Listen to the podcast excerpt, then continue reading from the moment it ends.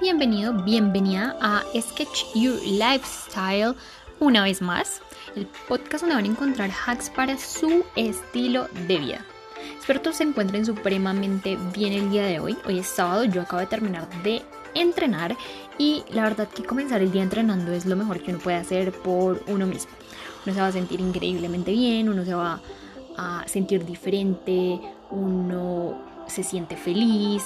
La verdad que tiene tantos beneficios que yo solamente puedo decirles que deben ustedes primero experimentarlo para poder sentir o experimentar absolutamente todos los beneficios de entrenar. Mega recomendado. De verdad que su ser se les va a agradecer muchísimo.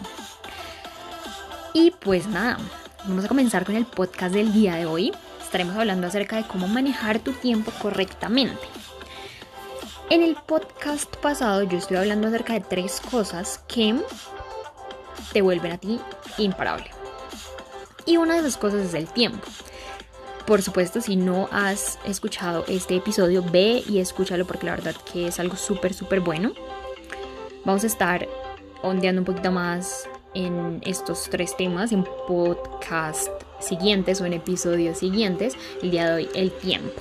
Para que ustedes puedan de alguna u otra forma organizar su tiempo, ser más productivos, gestionarlo mejor, ser un poco más eficientes.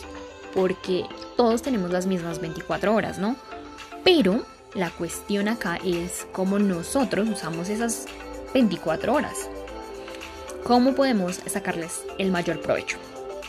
¿Listo? Entonces, yo les voy a resumir todo esto en una simple frase. Y vamos a ir como desglosándola o viéndola como poco a poco. Entonces miren, pongan súper, pongan su súper atención acá. Para tu ser productivo, lo único que tú necesitas es entender lo siguiente. Debes hacer más tareas de alto valor y delegar, eliminar o reducir las actividades de poco valor. Básicamente, con esta frase yo he arreglado tu vida. Mentira, pero miren, para que ustedes vayan entendiendo como un poco el tema, ¿no? Una actividad de alto valor es aquella actividad que te va a dar el 80% de los resultados o más. O son actividades que tienen unas consecuencias muy grandes y positivas en tu futuro, en tu meta, en tu objetivo, etc. Y una actividad de bajo valor es esa actividad que a ti te consume tiempo, pero que en realidad no contribuye a tus resultados. Entonces, una actividad de alto valor podría ser, por ejemplo, leer, estudiar, o capacitarte con respecto a tu área específica en la que tú te desenvuelves. Puede ser contactar clientes, puede ser crear contenido, puede ser hablar con tus clientes, hacer seguimiento, puede ser aplicar o implementar una estrategia. Ese tipo de cosas son actividades que a ti te van a dar muy buenos resultados, ¿no? Y una actividad de bajo valor puede ser, por ejemplo, el ver redes sociales o el ver televisión, Netflix, etcétera, etcétera. Yo sé que son actividades, por supuesto, que tienen como un lugar en nuestra vida y obviamente es, es importante tener como nuestro descanso y, y hacer este tipo de actividades que nos desconecten, pero tienen su momento también, como les dije anteriormente. Uno debe saber cuándo hay que hacerlas y cuándo no. Entonces, pues miren, esto es importante, ¿no? Si uno entiende qué es lo que uno está haciendo, y a qué le está dedicando su tiempo, pues por supuesto uno va a ser un poco más consciente de cuáles son esas consecuencias que tiene lo que nosotros hacemos. ¿Son consecuencias positivas o negativas? ¿Cuál es esa consecuencia mayor que va a traer eso que yo estoy haciendo? ¿Me va a llevar a mis metas?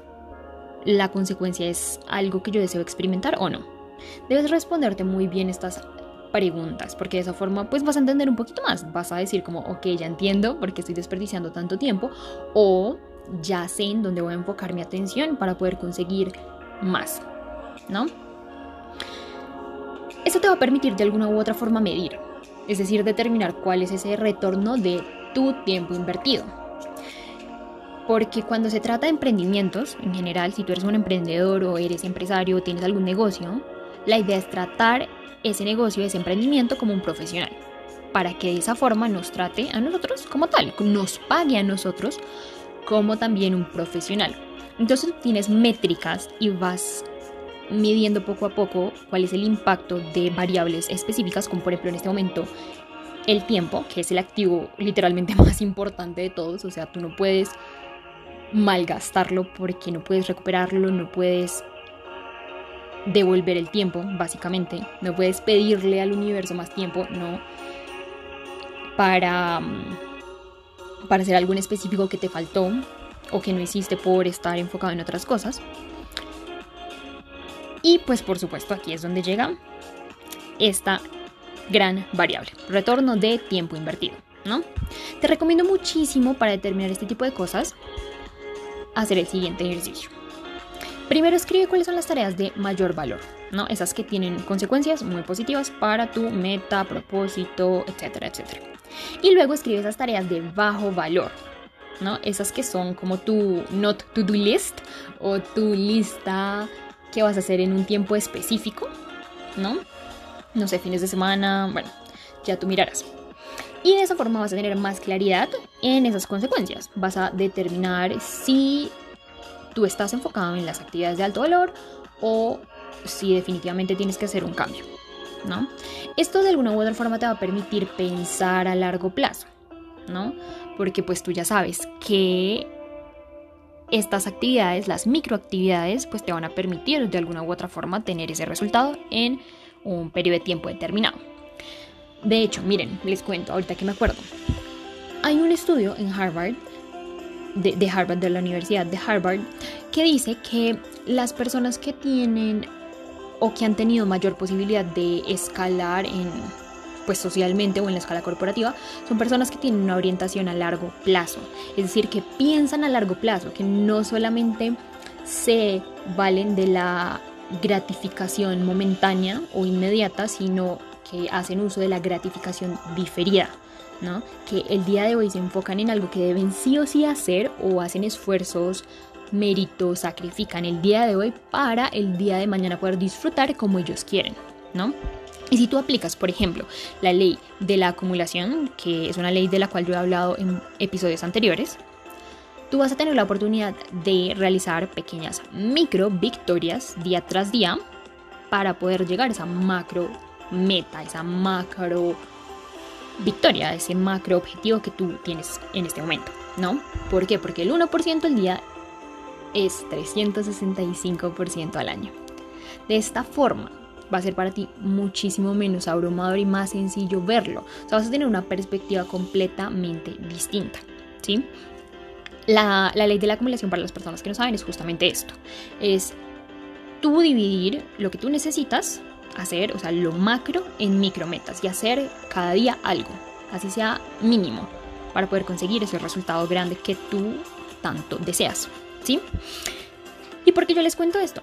Porque miren, muchas veces generamos muchísima ansiedad innecesaria al ver que queremos lograr y ver que está muy lejos. A mí me ha pasado muchísimo que uno tiene una meta muy muy grande, pero que uno la ve tan imposible o tan lejos muchas veces que uno dice como, ay Dios mío, ¿cómo hago? ¿Será que sí voy a lograrlo? Comenzamos a dudar, ¿no? Pero cuando tú sabes que cada día estás trabajando por eso y que estás acumulando méritos, victorias, esfuerzos, que estás utilizando tu tiempo correctamente, gestionándolo para poder llegar a esa meta, pues vas a dejar de poner resistencia porque ya eres consciente de que es solamente cuestión de tiempo para que puedas lograrlo. ¿Sí? Dejas de colocarle preocupación, ansiedad o trabas como tal a, eso que tú quieres y vas a comenzar a verlo desde otro ángulo. Todo va a fluir muchísimo mejor y te va a servir este, este enfoque, ¿sí? Porque si se dan cuenta es un cambio de enfoque. Cambias lo que estás haciendo en este momento o, o haces un ajuste gestionando mejor tu tiempo para poder conseguir eso que tú quieres pero con una atención a largo plazo, una perspectiva a largo plazo. ¿Sí? Entonces, bueno, ya para concluir, les voy a dar acá cuatro tips o cuatro hacks para que puedan utilizar bien su tiempo. Lo primero es claridad. Debes saber sí o sí en dónde estás, quién eres, qué quieres, cuál es la mejor forma para lograrlo. Y en el episodio de tu concepto de éxito y cómo alcanzarlo, es un episodio que tenemos aquí en Sketch Your Lifestyle anterior, creo que es el 30 o el 29 más o menos, te compartí un método súper sencillo para que tú puedas tener claridad en eso que deseas. Ve, escúchalo y aplícalo. Lo segundo es simplificarlo. Delega, subcontrata, elimina, reduce esas actividades de bajo valor o incluso de nulo valor, esas que no te van a aportar nada y que pues sencillamente son actividades muertas, tiempo muerto, ¿no?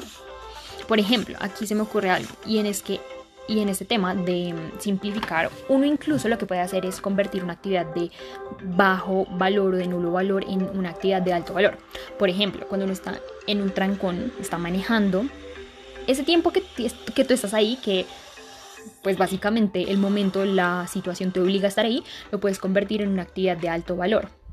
Haciendo que escuchando un podcast o escuchando un audio de desarrollo personal, ¿sí? Te estás educando y pues eso al final te va a permitir obtener algo si aplicas algo, si adquieres algo, si tomas de eso algo, algo ahí, algo ahí de información, de conocimiento para tu negocio, para tu emprendimiento, para tu trabajo, etcétera, etcétera.